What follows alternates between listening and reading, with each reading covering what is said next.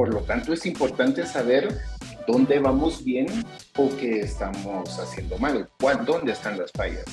De ahí que va a depender del tipo de empresa y cuáles son sus objetivos, poder tener, tener ese eh, plan de monitoreo para ir evaluando realmente qué puede hacer mejor para alcanzar sus objetivos y que, a qué riesgos se está enfrentando. ¿La gestión de riesgos te parece algo complicado de entender? No te preocupes, en este podcast nos adentramos en el mundo de los riesgos con reconocidos invitados para que conozcas de manera simple la gestión de riesgos mientras vas haciendo otras cosas. Pirani, hacemos simple la gestión de riesgos. Hola, hola, sean todos bienvenidos y bienvenidas a nuestro podcast Escuela de Gestión de Riesgos de Pirani, el espacio creado especialmente para aprender sobre gestión de riesgos de una manera simple. En este episodio tenemos un invitado de lujo. Está con nosotros Francisco Alvarado desde Guatemala, nuestro primer invitado de este hermoso país. Francisco ha sido ejecutivo en empresas transnacionales como Shell y Citibank. Cuenta con experiencia en procesos financieros, operativos, ventas y atención al cliente, con énfasis en riesgo operacional. Tiene más de 15 años de experiencia en el sistema financiero de Guatemala y actualmente es gerente de riesgos no financieros para el Banco de los Trabajadores. Francisco, es un verdadero placer tenerte en este espacio con nosotros. ¿Cómo estás? Muy bien, Nicole, muchísimas gracias. Es eh, de verdad un honor poder estar aquí, eh, ser parte de, la secuencia de los podcasts de, de Pirani y, pues bueno, como tú lo dices, ver la gestión de riesgos de una forma simple y sencilla y confío que con, con, la experiencia que he tenido en estos años poder ayudar y dar mi semilla para la gestión de riesgos. Yo estoy segura que así será, Francisco. Pues este episodio es muy especial porque vamos a estar hablando sobre cómo debemos de hacer un verdadero plan de monitoreo en gestión de riesgos. Francisco, tengo muchas dudas sobre este tema y me encantaría que partamos conociendo por qué decimos que es importante realizar un plan de monitoreo en gestión de riesgos. Bueno, mira, partimos de que cuando estamos gestionando los riesgos estamos viendo qué variaciones pueden crearnos hacia nuestros objetivos y, pueden ser no solo que nos catapulten a alcanzarlos, sino que también sean ese, esa piedra en el zapato para no lograr los objetivos. Eh, por lo tanto, es importante saber dónde vamos bien o qué estamos haciendo mal, dónde están las fallas.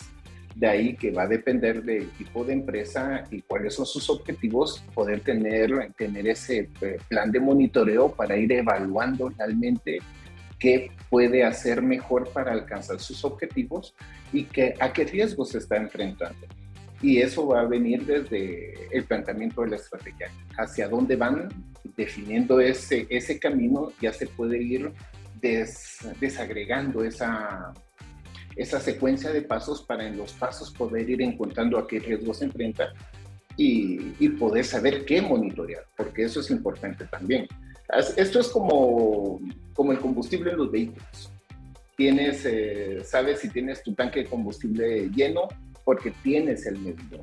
Sabes eh, si te va a hacer falta en algún momento repostar combustible, entonces vas a poder identificarlo cuando ya te va dando una alerta y eso es el monitoreo ir eh, viendo que cómo vas, cómo vas alcanzando tus objetivos y cómo vas, ah, si vas bien, vas mal, y en base a la gestión de riesgo.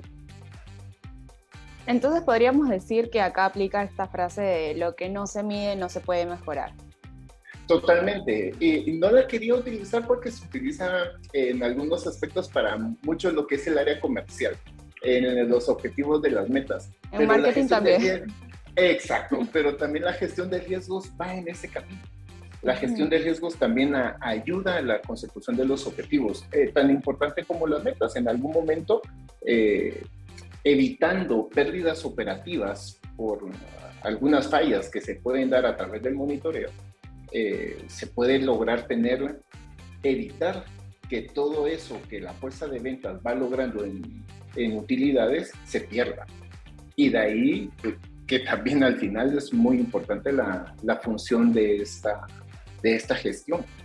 Frank, entonces, ¿podríamos hablar un poco sobre estos elementos que debe tener en cuenta cuando elaboramos un plan de monitoreo de riesgos? Sí, Nicole, para ir, ir aterrizando en, eh, como lo mencionaste en algún punto, los, elementos, eh, es importante considerar dos por lo menos. Uno, tener definido el apetito y la tolerancia. Es importante saber hacia en qué espacios nos estamos manejando. Si vamos muy bien, pues perfecto, seguir adelante. Si, si vamos mal, entonces poder tener esa redefinición de qué acciones podemos tomar y poder ser eh, proactivos más que reactivos antes de encontrarnos en, un caos y, y, ya cuando estamos en un caos no se toman a veces las decisiones más adecuadas. Y el otro elemento es una fuente confiable de información. Necesitamos realmente tener una información que nos ayude a poder tomar las decisiones que son correctas en algunos casos el factor humano puede traicionar y en alguna columna de Excel o en cualquier base de datos se puede cruzar información o era en la moneda local y se puso en dólares y la decisión ya no es la misma la que se toma. Es muy importante esa fuente confiable de información y, y es como cuando vas conduciendo, haciendo la analogía de, de, la, de la gasolina o el combustible en un vehículo que eh, si vas a recorrer 200 kilómetros, eh, sabes que eh, tu apetito es tener por, por lo menos medio tanque de combustible para poder avanzar. Pero tu tolerancia va a ser llegar hasta manejar la reserva. Ya vas manejando con la reserva y sabes que tienes 50 eh, kilómetros adicionales, pero no te la vas a jugar a quedarte sin combustible, sino que esperas llegar en 2, 5 kilómetros a una estación de servicio, buscarla y repostar y continuar tu camino.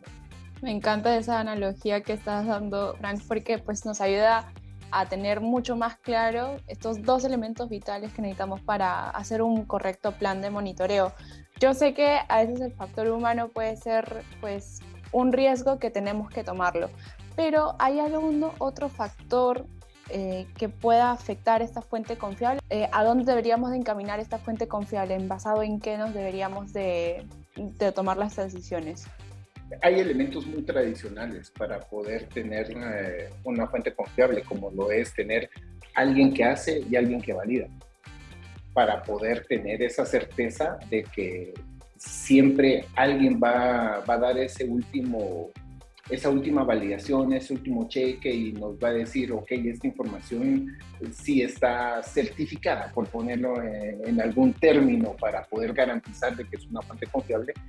Y la otra es eh, llevarlo a la, a la tecnología y que realmente una herramienta, un sistema, algo automatizado nos dé toda la información que necesitamos y que y que no tenga criterio. ¿Y esto a qué me refiero? De que hay información de que se puede ir cortando. Se puede ser subjetiva. Exacto, entonces se vuelve subjetiva si él entra el criterio humano y dice eh, algún elemento de la base de datos, eh, estás analizando eh, transacciones pues, que pueden ser potencialmente fraude. Pero el criterio humano dice, ok, de 5 mil, bueno, te iba a decir en quetzales, pero pongamos de 500 dólares eh, para abajo, eh, no me interesa y las quito. Pero puede ser que tengamos transacciones ahí metidas que acumuladas lleguen a los montos que nos interesan. Entonces, no ese criterio humano puede desviar la atención de monitoreo y hacernos perder de cierta manera alguna pista que nos ayude a encontrar algo que pueda estar fallando, algo que pueda estar sucediendo. Por eso eh, el hecho de que una herramienta automatizada nos dé las bases de datos para analizar, que no tenga criterios, sino que nos dé lo que, todo lo que se le pide. Objetivamente lo que venga. Objetivamente lo que venga nos ayuda a tener una fuente más confiable de información y poder hacer un mejor trabajo de, de análisis y por supuesto, de, tendencias que, que, está, que podría suceder o en base a qué ha sucedido también. Súper. Yo acá yo te acuérdense entonces, para nuestra audiencia, fuente confiable, pues sabemos que hay un margen de error, de, de riesgo que podemos tener con el factor humano, pero interesante lo que nos cuentas, Frank, con el que esa doble validación, ¿no? Primero tenemos el que hace el proceso y también después el que está validando que realmente esté todo de acorde y también eh, con una herramienta tecnológica que nos ayude a tener la información más objetiva posible sin tener ese criterio humano que a veces nos puede jugar en contra. y así pues puede dañar nuestro plan de monitoreo que tengamos. Así es. Listo. Frank, yo tengo otra consulta acá. ¿Cómo entonces puedo identificar y evaluar los riesgos relevantes para nuestro plan de monitoreo? Para eso primero tenemos que considerar qué es relevante para la empresa. Si la empresa tiene bien identificados sus, sus objetivos y pongamos que el objetivo principal sea eh, el lograr una X cantidad de utilidades y eso es lo, lo relevante para la empresa, entonces tenemos que girar en torno a esa relevancia. Si el tema es las utilidades, entonces por hablar de una forma muy, muy genérica, porque todos quieren que las utilidades sean cada vez mejor en sus empresas, podemos tomar algunos puntos como por, eh, en el ejemplo del banco. Eh, el banco siempre va a buscar eh, el colocar más créditos y más créditos y más créditos y, y ese es el, la, la, esencia del negocio, por supuesto. Entonces, ¿qué va a vigilar para que esto no se, la utilidad no se, no se vea afectada, primero va a, monitorear la mora, de que los créditos no empiecen a, a caer en mora, que no se empiece a, a, degradar la cartera y poder tener una cartera lo más sana posible para que las utilidades no se, no se pierdan. Y ahí que vienen las, la parte preventiva de la gestión de, de riesgo de mora, es un adecuado análisis del de la persona solicitante del crédito, que realmente eh, sea la persona quien es, que pueda pagar el crédito y que tenga un récord crediticio que sea el que el banco espera para que no tenga mora. Y hablando de, la, de conocer al cliente en el sentido de que es la persona que debe de ser aquí, el banco debe monitorear otra parte, que es la, la de fraude hay que identificar correctamente al cliente, ya sea de forma física en una agencia o, de forma virtual a través de las diferentes herramientas que tiene el banco, para tener la certeza de que la persona es quien dice ser y no tener que y no otorgar un crédito a una persona que no es y después tener que eh, resarcir el error reconociéndole la deuda a otra persona para poder eliminar y absorber una pérdida operativa que por fraude que en ese sentido degrada las, las utilidades. Y, y, otro punto importante que, que tal vez no, no se ve tan de lleno dentro del giro del banco es la responsabilidad en la ejecución de un proceso tan, tan simple pero tan importante como son los, los pagos, las responsabilidades que el banco ha, asumido. Eh, para evitar tener temas de nuestra, nuestra legislación local, eh, tenemos el punto de que si pagamos algo fuera del, del, ejercicio que corresponde contable, tenemos que pagar una multa eh, por hacer ese pago fuera del ejercicio que le correspondía y al final eso también va mermando las utilidades. Eh, y son temas eh, simples que se deben de, de, resolver y parte de la conciencia y la responsabilidad de las personas en ir formando esa cultura de la, de la responsabilidad y esa cultura de la gestión de, de los procesos adecuadamente para evitar tener estos riesgos de que se vuelven pérdidas operativas a través de un factor tributario. Solo por curiosidad, ¿De cuánto, estamos, ¿De cuánto porcentaje estamos hablando en las multas allá en Guatemala? Es el 25% sobre el monto de la, de la factura. Entonces, no, y, eh, no, no es lo mismo engavetar una factura de, o, o, no llegar a tiempo con una factura de, de 10 mil quetzales, que pueden ser como 1.100 dólares, a claro. una de 50 mil dólares, 60 mil dólares, por supuesto. Entonces, definitivamente eso tendrían que ser nuestros riesgos principales y más relevantes a los que tendrías que darle monitoreo. Por eso, me parece sí. importante y me gusta recalcar lo, lo, que habías contado, que es, depende del objetivo que tenga cada organización, pero creo que algo en común que tenemos todas las organizaciones es el hecho de poder facturar, de, de tener esa utilidad que tú estabas comentando. Entonces, ah, sí. tener eso en, cuadra, en un primer cuadrante eh, creo que nos ayudaría mucho para hacer esta identificación de que se estaba preguntando. Frank, ahora quisiera saber cuáles son esas o algunas herramientas técnicas que nos puedan ayudar para poder hacer este monitoreo. Puede ser tan simple como un análisis de, base de datos en un Excel primariamente hasta herramientas más, más sofisticadas eh, para poder hacer el monitoreo. Eh, pero va a depender de, del tipo de empresa, qué recursos tiene, eh, cómo, puede, cómo puede manejar su, tanto su recurso humano como su recurso financiero para atribuirse estas herramientas que lo ayudan a hacer la vida más fácil, por lo menos en el caso de, nosotros, para la transaccionalidad de la tarjeta de crédito, para prevenir el fraude, si se hace el, el plan de monitoreo. Eh, tiene integradas herramientas que nos ayudan a prevenir, en el sentido de si hay un ataque masivo, se detecta el ataque masivo, entonces podemos eh, detener los consumos en un punto específico que está siendo atacado y no afectamos a los clientes, sino que solo detenemos lo que está sucediendo. Entonces esas herramientas nos ayudan a, a monitorear y mitigar. Eh, lo que está sucediendo con el riesgo. Eh, pero también pueden haber operaciones que, que, no va a ser así, que son, eh, son transacciones que vamos a poder analizar a través de una base de datos y en la base de datos poder ver qué, qué, qué, ha sucedido para poder tener esa visión de qué podría suceder y en ese sentido poder tomar decisiones para poder, para poder mitigar. Entonces, va a depender también del, giro de, del giro de la empresa. Por lo menos para la banca hay empresas que se dedican a facilitar ah, herramientas que ayudan para la, para la prevención y para estar monitoreando. Yo entiendo eh, perfectamente lo que nos estás explicando de que todo depende, ¿no? Depende del tamaño de la empresa, del sector en el que se encuentre y hasta de su facturación. Eh, pero a ver, por ejemplo, si yo te digo sector salud, ¿debería de tener, trabajar su plan de monitoreo en una herramienta tecnológica o tal vez eh, en una base de Excel? ¿O qué otros factores también tendríamos que tener en cuenta ahí?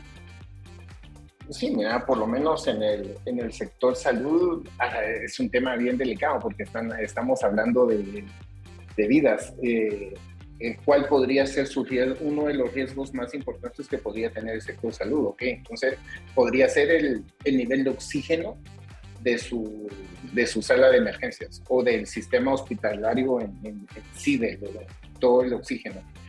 Eh, ahí debe de haber una, una herramienta que no debe de confiar en en el factor humano, sino que debe de ser algo, algo realmente tecnológico que nos ayude a monitorear y que tire las alertas de que el oxígeno llegó ya al 50%.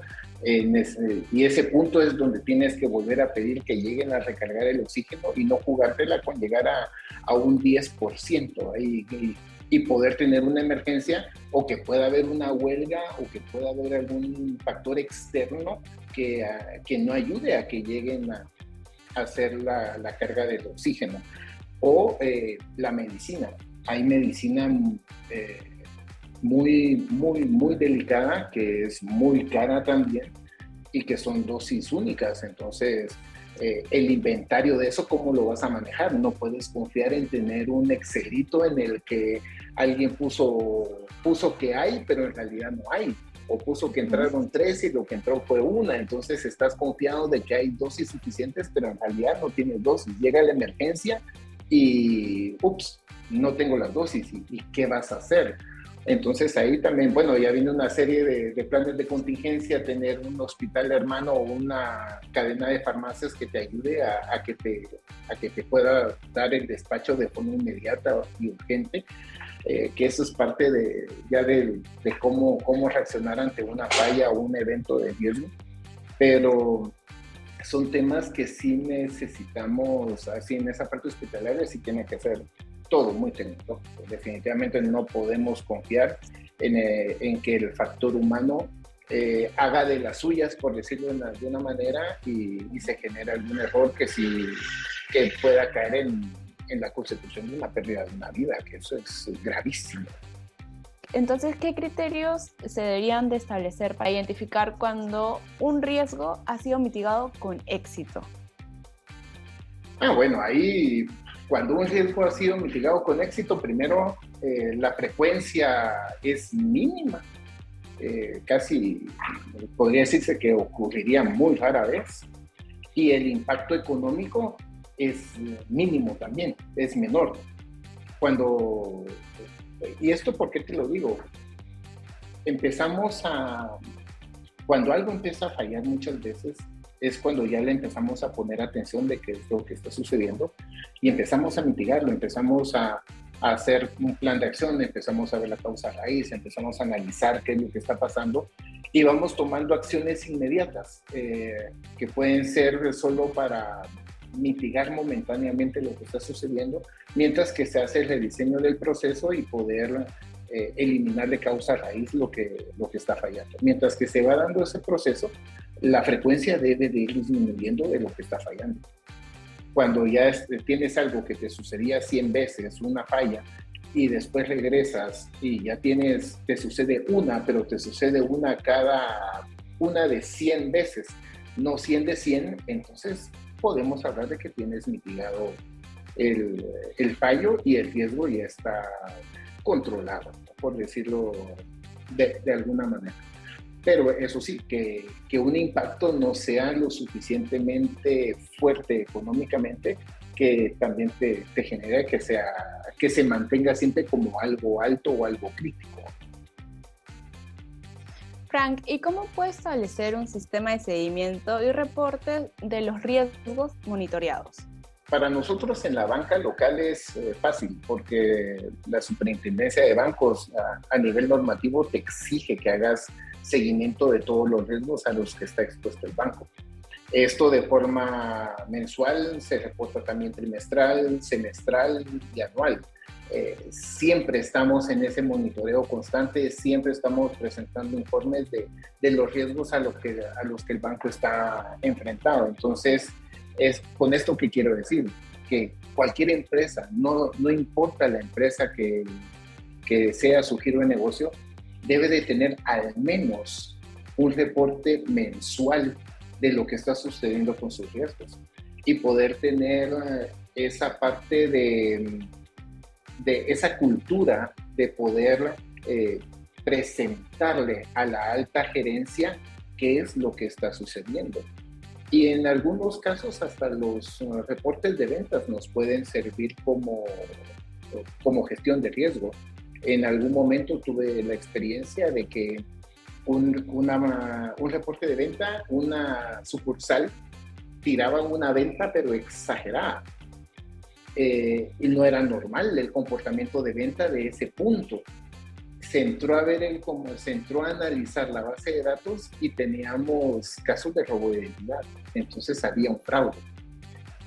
Y ya se pudo hacer las investigaciones y ya se pudo trabajar y se y por supuesto se tomaban todas las medidas que, que eran necesarias para, para mitigar eso. Pero hasta un reporte de ventas presentado mensualmente con una inusualidad puede ayudarnos a gestionar los riesgos. De ahí la importancia de que todo lo que identifiquemos como nuestros riesgos los podamos presentar mensualmente. ¿Y cómo los podemos presentar? Para eso tenemos que crear ese mecanismo de poder hacer la evaluación de nuestros procesos y nuestros controles y ese resultado de la evaluación presentarlo como ese indicador de cómo estamos funcionando. Y si tenemos eh, un proceso y ese proceso se presentó 10 veces en el mes, eh, puede evaluar las 10 veces. Las 10 veces fue correcto, ok, perfecto, está bien, estoy al 100% en la ejecución de mi proceso y mi control. Pero si falló dos veces, ok, estoy al 80% de la, de la ejecución de mi proceso y mi control, pero entonces ahí vamos, regresamos al apetito y la tolerancia. El 80% es lo que me permito de fallo. Si la empresa no se permite ese, ese 20% de fallo para tener un 80% de ejecución, entonces tenemos que recalibrar el proceso. Si la empresa lo permite, ok, perfecto, está bien. solo eh, tomar las medidas mitigantes para que no vuelva a suceder. Pero si para la empresa el objetivo es estar al 97% de la ejecución y estás en un 80%, tienes que hacer un plan de acción, tienes que corregir de raíz lo que está fallando y tienes que tener una, una solución certera en un plazo no mayor al menos de 90 días que te permita tener una solución inmediata. Y que eso también es parte importante, que las soluciones, eh, cuando estás, cuando estás monitoreando los riesgos y encuentras fallas, las soluciones tienen que ser inmediatas. No nos podemos dar el lujo de, de estar eh, con planes que duren un año, dos años. Eh, no, siempre. Entonces ahí empiezas a vivir con el riesgo sin estar mitigado y estás vulnerable. Ahí te pones vulnerable y, pueden, si el, el, tema va a, repercutir en una pérdida financiera, la pérdida financiera, la probabilidad de que ocurra es eh, me parece importante señalar lo de que dijiste que sería bueno mostrar mes a mes cómo va este seguimiento, este monitoreo de todos los riesgos que pueden haber dentro de nuestra organización y mostrárselo obviamente a la alta gerencia, porque pues eso debe indicar que al menos tu gestión de riesgo está siendo saludable, estás tratando de, tener todo a tiempo y establecer los controles o el plan de acción que tú, tú comentas en caso se vea una anomalía y que pueda afectar directamente nuestra tolerancia y apetito al riesgo. Entonces, ¿quiénes están implicados en este proceso? Igual deben ser los dueños de procesos, ¿no? Pero ¿Cómo se pueden asignar responsabilidades y roles en este monitoreo de riesgos? El, el escenario ideal y el mundo que, que debe de existir realmente es la, la, creación de un rol dentro de cada unidad de la empresa, de un gestor de riesgos, que ese, ese gestor de riesgos cumpla con esa función de poder ser esa persona que está evaluando los procesos, que está evaluando los controles y que lo tenga bien definido, que, que sepa qué es lo que tiene que suceder y cuándo tiene que suceder para poder evaluarlo. Y él ser esa figura que dé esos resultados a, la, a su superior inmediato, pongamos, si es una gerencia, pues este gestor de, de riesgo pueda presentárselos al gerente y el gerente ya lo escale con el gerente general esos resultados. Y, y, aquí muy importante, eh, para que esto suceda también todos los procesos deben de estar debidamente documentados, para que el, el gestor de, de, riesgos pueda evaluar en base a los procesos, de que están sucediendo los procesos adecuadamente, que los controles funcionan adecuadamente y que de ahí eh, se está llevando a la consecución de los objetivos Frank, entonces por lo que te estoy entendiendo, el, rol o el responsable de poder hacer este monitoreo tendrían que ser el gestor de riesgos y pues acompañado del dueño del proceso? Ah, sí, eh, así como lo, estás planteando es correcto porque va, va, ah, pero tal vez no es tanto acompañado, es guiado por el dueño del proceso porque el dueño absoluto de los riesgos es el gerente general. Él es el dueño absoluto de los riesgos. Y dentro de las diferentes gerencias que existen en las empresas, eh, se diluye la responsabilidad de los como dueños de los riesgos que van en cada una de las áreas. Entonces, ellos deben de guiar a los gestores de riesgo en qué es lo que se necesita evaluar, que eh, pues en, en, sí todos los procesos deben de ser evaluados, pero también van a haber puntos claves que deben de, considerarse para la evaluación de, cómo está operando un área y si está logrando los objetivos o no. Pero sí es importante que el dueño de riesgo esté eh, consciente y esté en sintonía con lo que está sucediendo. Y eso va a venir a través de una buena comunicación y una buena coordinación entre gestor de riesgos y dueño de riesgo. ¿Qué medidas se pueden tomar para garantizar, sí o sí, que el plan de monitoreo de riesgos sea realmente efectivo y sobre todo se pueda adaptar a los cambios en el entorno empresarial? Aquí lo importante es que la alta gerencia, la junta directiva, el consejo de administración, el ente que rija la empresa esté comprometido.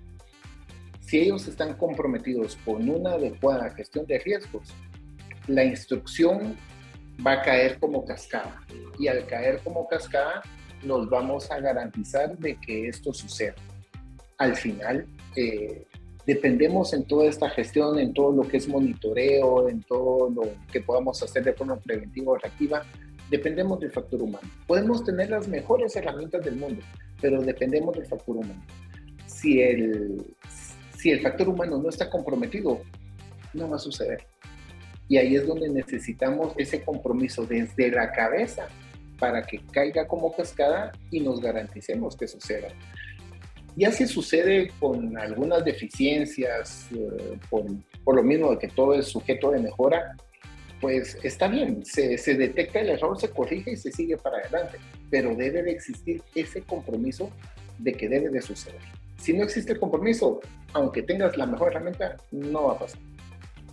Ya, justo esto se está enlazando a la última pregunta que tenía Frank, que es eh, ese compromiso, como tú dices, ¿no? ¿Cómo puedo garantizar o integrar mi plan de monitoreo en la cultura y procesos de la organización? ¿Cómo lo hacen, por ejemplo, en la organización en la que tú trabajas? Justo enlazando con la, pregunta anterior, es es fundamental que venga desde la instrucción de la alta, de la alta gerencia o de junta directiva o consejo de administración, el ente que regule la, la, empresa.